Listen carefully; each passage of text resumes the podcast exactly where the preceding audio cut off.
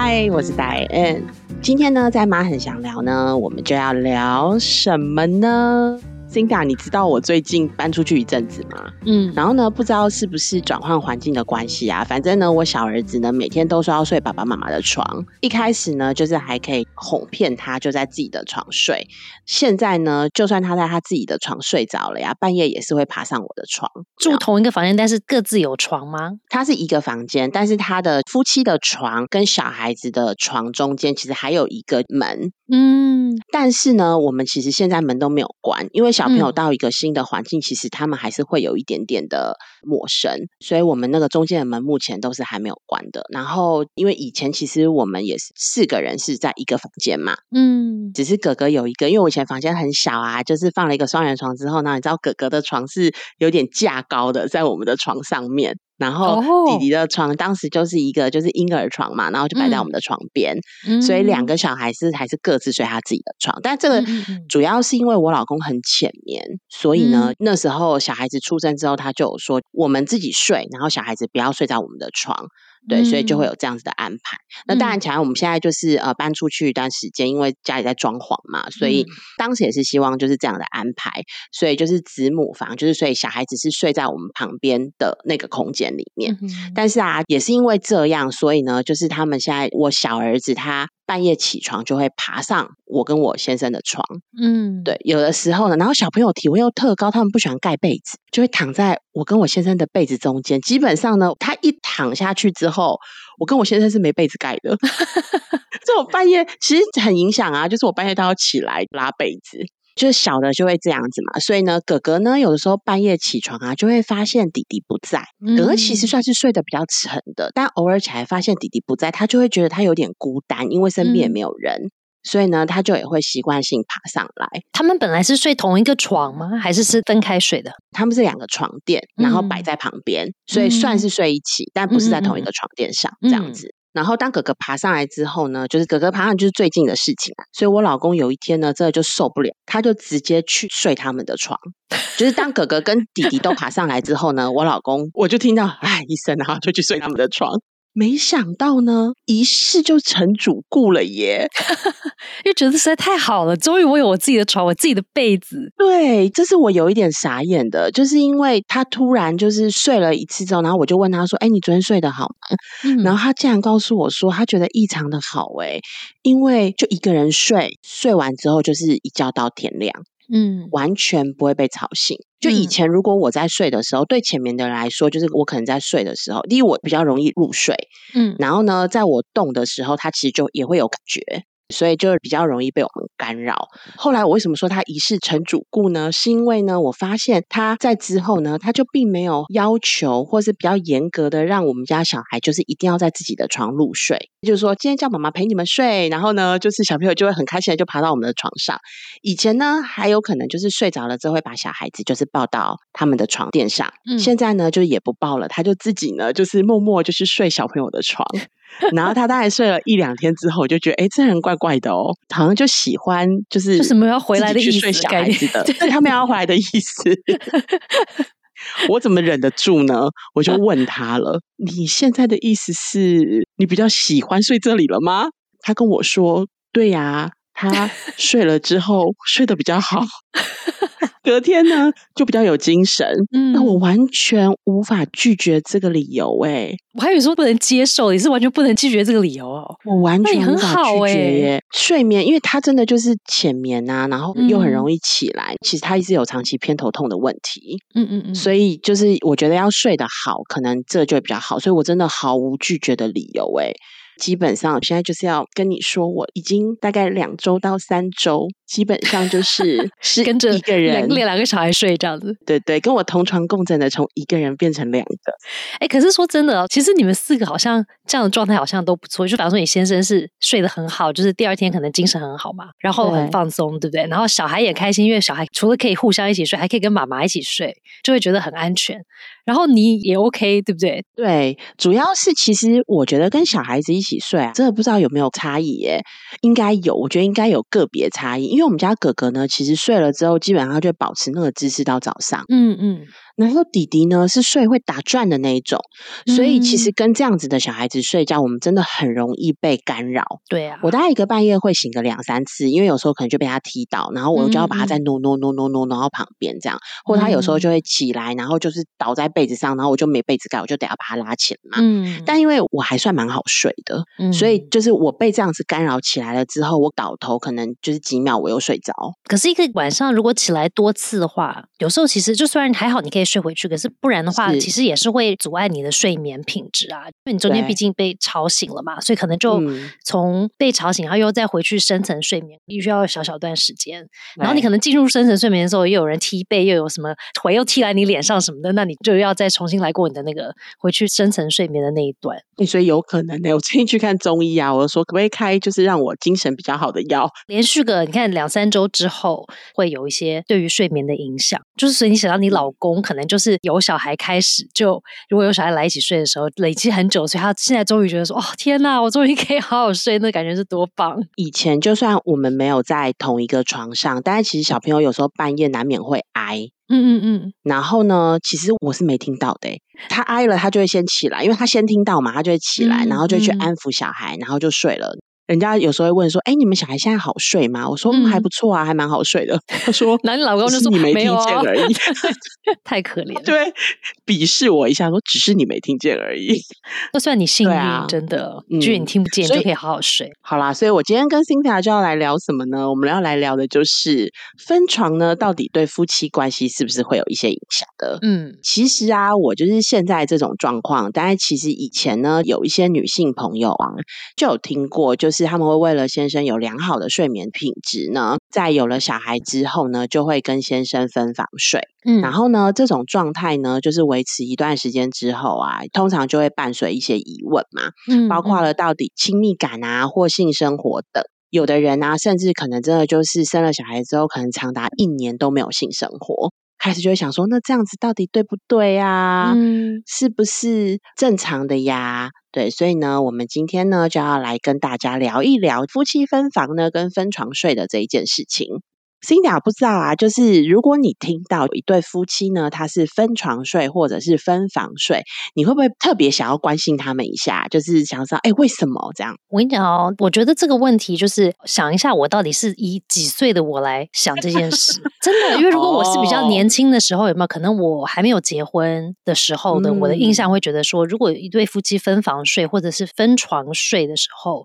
可能表示这对夫妻的感情好像可能不太好，就是因为我想让他们可能就是不想要一起相处这么久嘛，想要有一些互相分开的时间，所以才要分房。就会觉得他们应该感情上可能就到了冰点，有没有？可能快要不行了。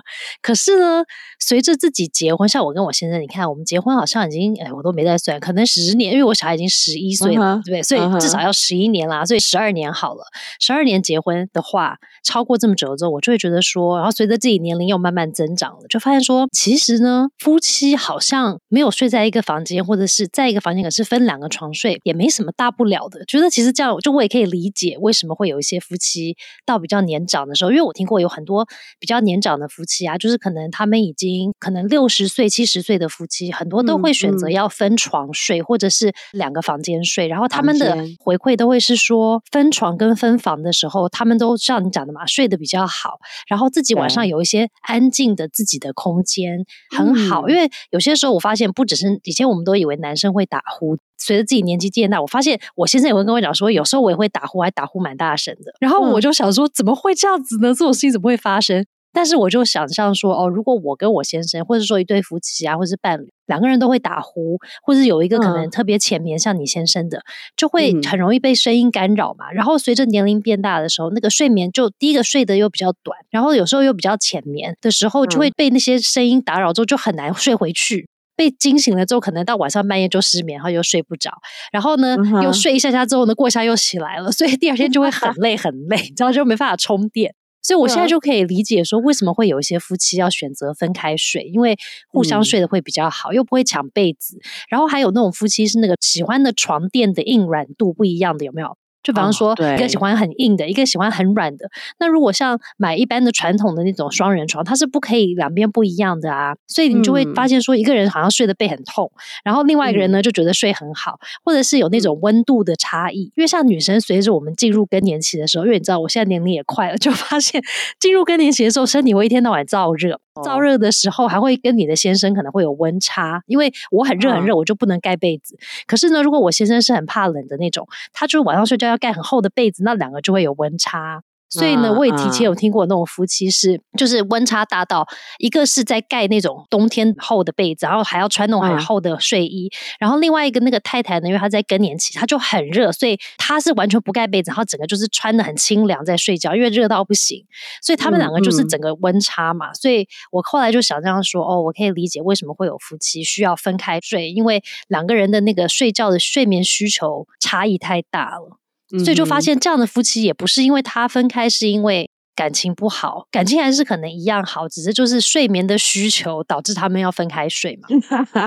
对，有时候分开感情可能会好一些。我听过，就是为了抢被子吵架的，你听过吗？有，半夜起来后就说你到底是怎样，被子都不给我，然后就开始吵架，对不对？然后有的人会卷被子，有有。我想说，那准备两床被子啊。如果一开始大家想要盖一床被的话，就是在那个床尾巴多准备一床被。被卷走的时候，我们还是有一床被可以盖。我跟你说，会卷被的人啊，有很神奇的力量。第一个是他们都不怕人，第二个是他只要有被，对他就会把另外一个人的被整个都要卷走，然后他就裹了两条被睡哦，他另外一个人还是没有被。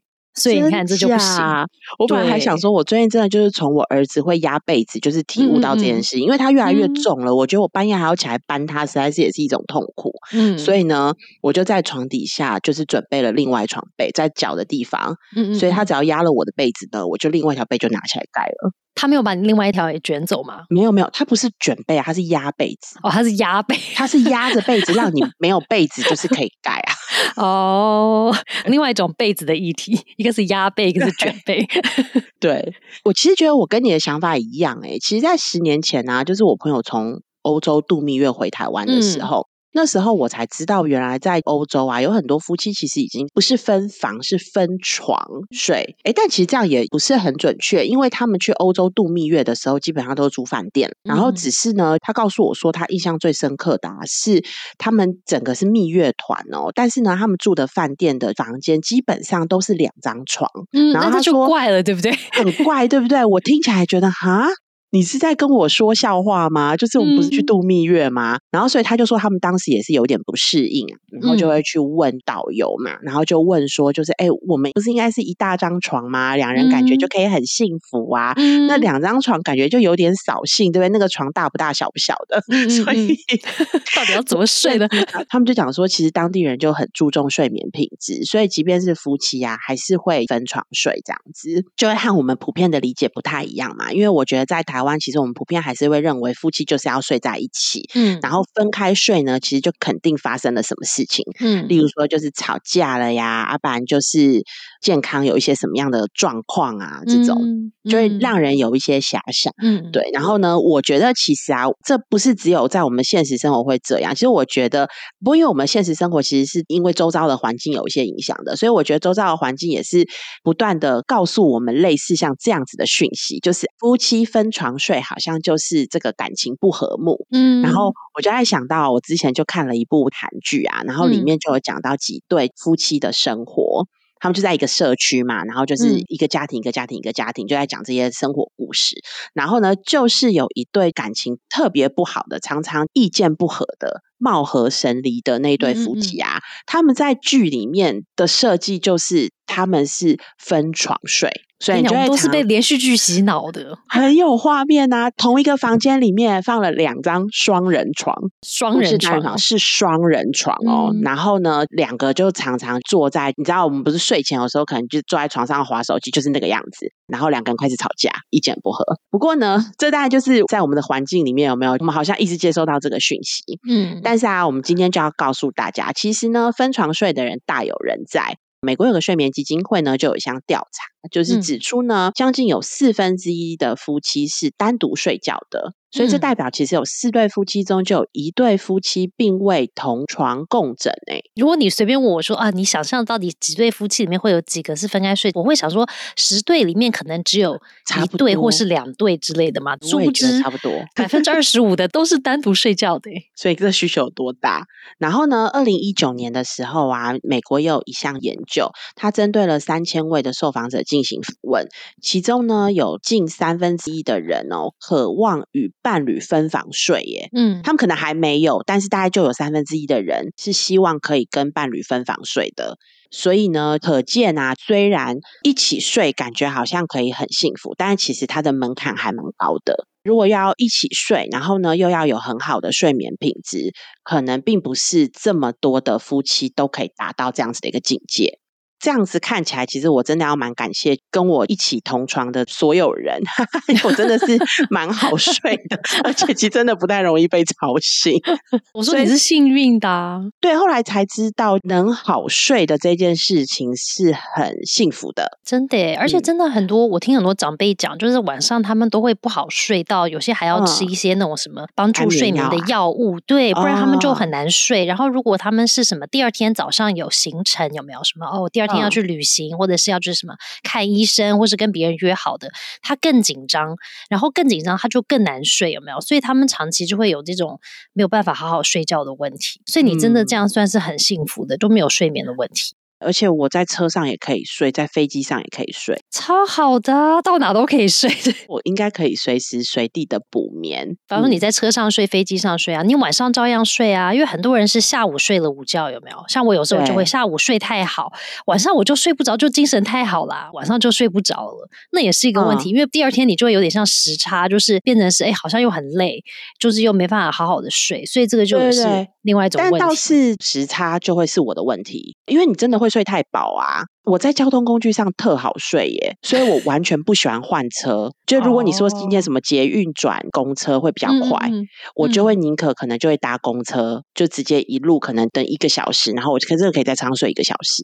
所以我在交通工具上面特别好睡，所以我坐飞机的时候也很喜欢在飞机上睡。所以就是有的时候如果去美国，就是晚上到，嗯嗯，我可能半夜会睡不着哦，因为你在飞机上已经整个睡得太饱了。对，而且我是应该算是喜欢在交通工具上睡觉的人。奇怪，他有再多好看的电影嘛？他不是非常多很多好看的电影？对对对，可能大概就是看一部哎。但是我知道很多人好像可以在飞机上，对，我知道可能很多人可以在飞机上看好几部。对啊，因为我就是像我调时差的时候，我就一定要在飞机上先开始调，不然我每次到那个当地的时候，那个时差就要调很久。可是我不知道为什么，所以我就一定要在飞机上开始，就是我一上去前，我就会先把时间算好，说。好，我到的那个地方，我是比方说早上还是晚上，所以如果到的时候是早上，我就要先在飞机上先睡，就是我要让我自己睡大概四到五个小时，然后我到的时候，我就可以熬一整个白天，之后晚上可以睡觉。但是如果我到的时候是晚上，就是我要睡觉的，我就要变成撑着，就是这样撑着，对，又吃，然后又喝，然后一直看，疯狂的看各种电影，所以就要希望电影好看，就要看电影看满满，然后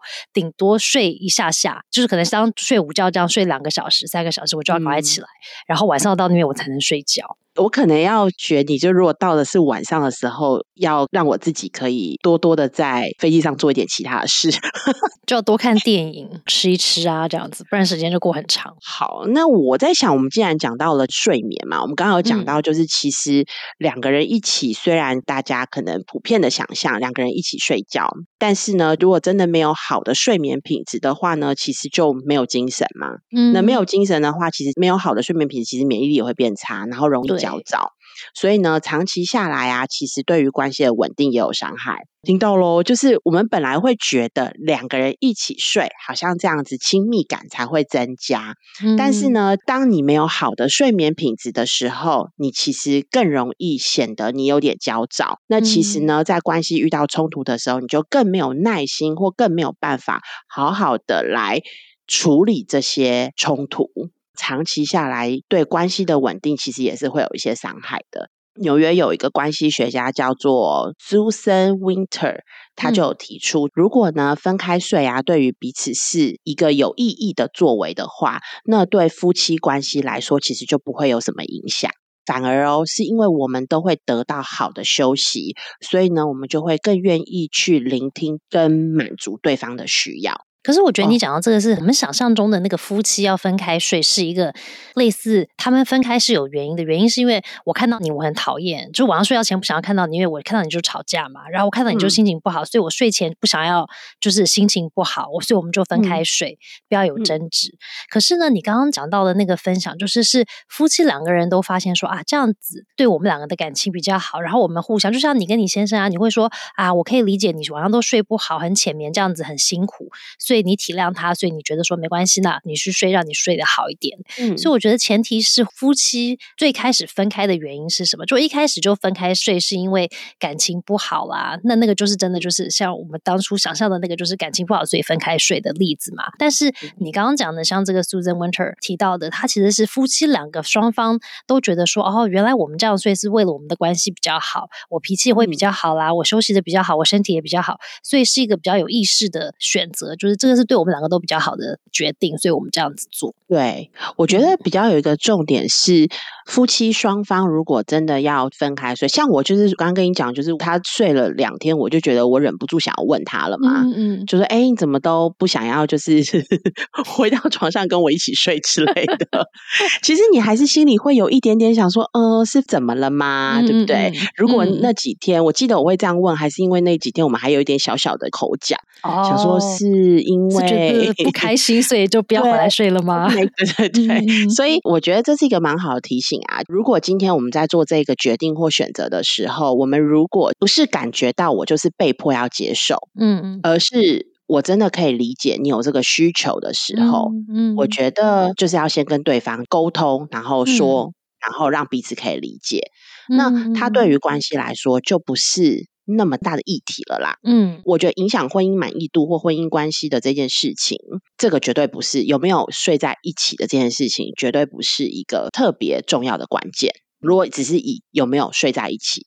接下来我们就要来讲啊，那到底有没有一些研究或是数据来告诉我们，其实分房跟分床，对不对？睡觉的这件事情，真的就不影响我们的婚姻品质了吗？嗯，那我就看了一篇康健的报道的内容啊，他就提到，就是美国匹兹堡大学神经医学教授，他同时呢也是行为睡眠医学专家特罗克塞尔，他指出呢。目前呢，其实真的很少关于分开睡会影响感情的系统性的研究。换句话说呢，其实分开睡会让感情不好啊，这可能真的只是普罗大众的想象而已。嗯，对。那我们就拿我们邻近的国家好了，日本来说，其实在二零一七年，我记得日本其实有很多的夫妻其实是分开睡的。嗯，然后说二零一七年调查显示啊，日本有百分之三十点九的夫妻是分床睡。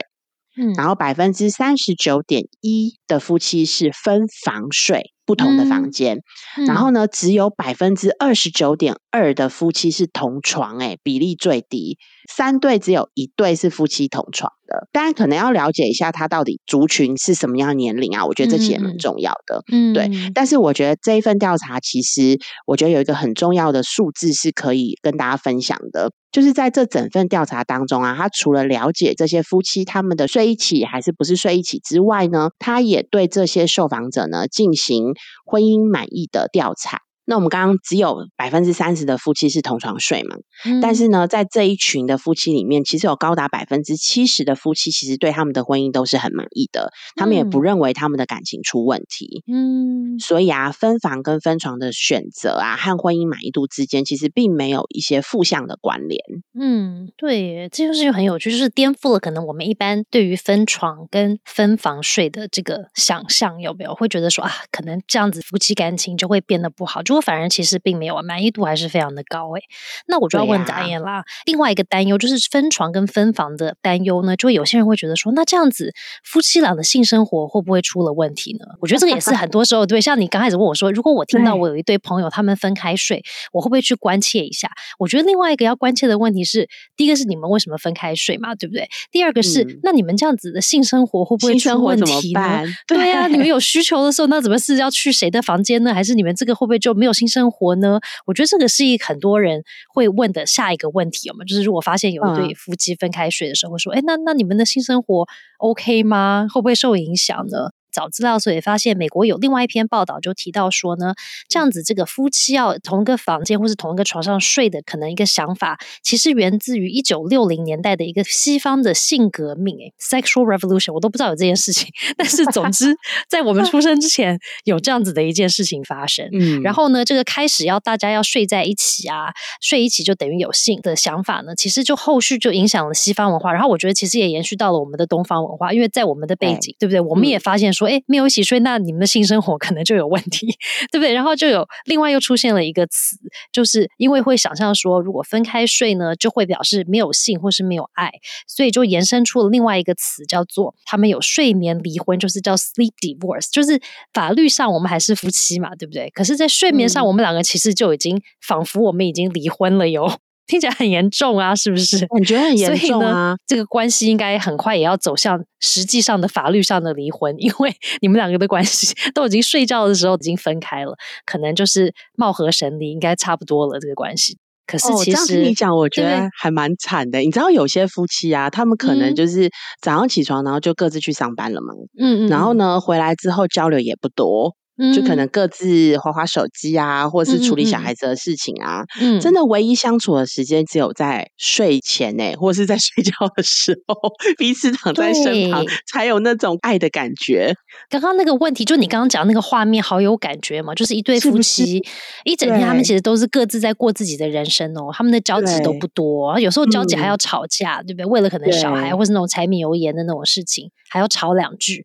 但是除了吵架之外，他们两个就没交集了，因为他们可能。没有共同的话题，然后可能也没共同的朋友，所以他们就各自过自己的生活。但是晚上他们两个还要睡在同一张床上。那不是就是很像那个以前不是有个广告吗？或者什么，就是说什么我们两个其实很接近，可是其实是有很远的距离。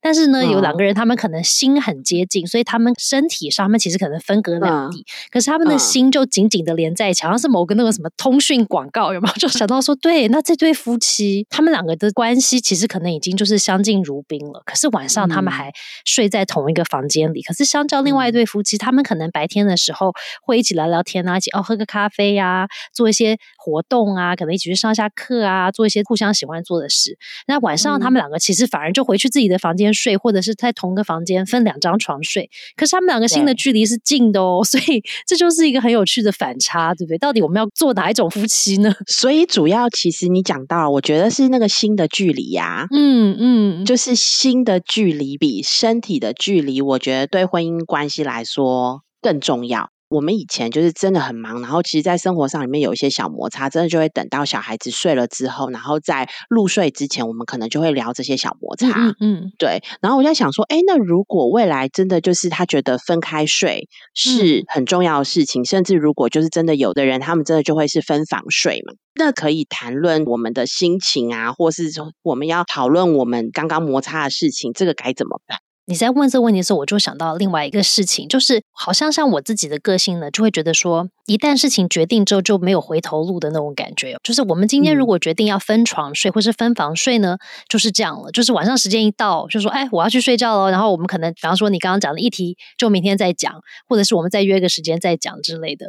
可是呢，我就在想啦，很多的夫妻他们如果选择分开睡的时候，其实也是有一些弹性的。就是比方说，我今天只有一间房间，对不对？一张床，我就是不管怎么样，我都一定要睡在一起，因为我没地方睡了嘛，不然我就要去睡沙发了，对不对？或是睡客房了。或者睡小孩房了，可是呢，其实我们如果有两间房间或是两张床的时候，假设像你看你说那个房间是两个大床的话，那我今天如果觉得说，哎，我想要来跟我先生睡同一张床，要么他来我房间，或是我去他房间，或是我去他的床，啊，那还是可以一起睡啊。或者说像你讲的，如果我今天有议题要讨论一下的，对不对？我们还是可以在利用睡觉前的时间来一起讨论，讨论我累了，我们就一起睡觉了嘛，对不对？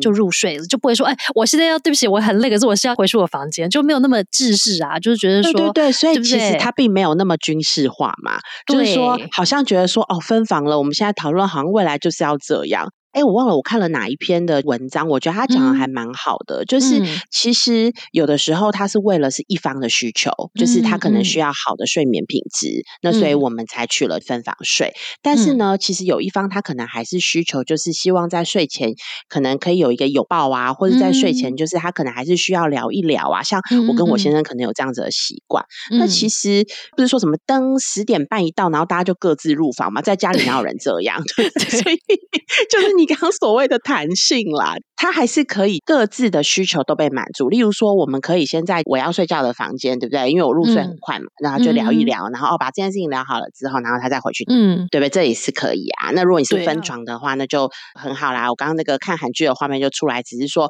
我们两个不是在吵架或是相怨嘛，只是就是我们在讨论事情。嗯，对，所以好像就是原本你要做的事情，或是你真心想要跟对方表达的，还是可以做得到。不会因为分房或者是分床就没有办法做，而且我就想象像我们家小孩跟我们的相处的模式啊，就我们家小朋友他们是自己各自有自己的房间睡觉嘛，然后我跟我先生有我们的房间，然后我就发现说。有些时候呢，我觉得人也就是很奇怪，就是把一切都当着习以为常啦，就说哦，事情就是这样子，理所当然。可是呢，像我就会发现，我们家的两个小朋友，他们有两个人就会有时候互约说啊，你来我房间睡，就是一个小孩把他的床垫带去另外一个房间，或者是有一个打地铺床垫，有没有？他们就会相约要一起睡。可是因为这件事情是礼拜一到礼拜五，怕打扰他们的那个睡眠不好呢，只有在周末、礼拜六可以发生，因为礼拜天不是又要准备礼拜一要上学嘛，所以呢，他们的这个。Sleep over 呢，他们就会是在礼拜五或礼拜六的晚上可以做这样的事情。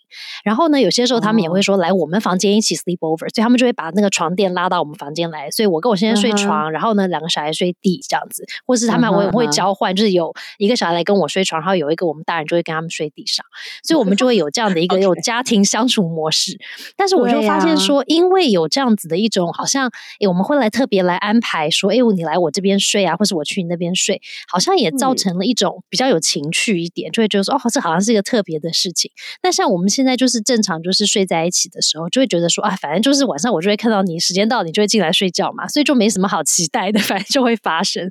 可是反而就是如果有这样子的一个弹性，就是哦，我们可能有时候是分床睡的，诶，来一起睡的时候，是不是就会觉得很特别？说诶，我们今天要一起睡哦，会不会对夫妻感情上面也是一种不一样的相处的刺激呢？小别胜新婚的概念，对对对对对，没错没错。真的 不是件坏事啊！所以有一个夫妻治疗师 Tamara Green，因为我们刚刚讲到，到底我们分开睡对于性生活有没有什么影响？嗯，Tamara Green 他就说，只要夫妻呢有好好的规划分床睡呢，又保持健康的性生活，是绝对可能的。觉得其实有蛮多的食物工作者都有一致的看法啦，所以其实，在康健的有一篇文章里面，其实也看到，不管是就是性生活的智商师啊，或是什么情感教练，哇，现在还有这种职业叫情感教练，他们呢都支持分开睡呢，其实对性生活都是有帮助的。大家听的朋友们啊，如果你有在思考这件要分开睡的这件事情呢，今天这集的 podcast 不小心在车上播放给你的伴侣听一下，然后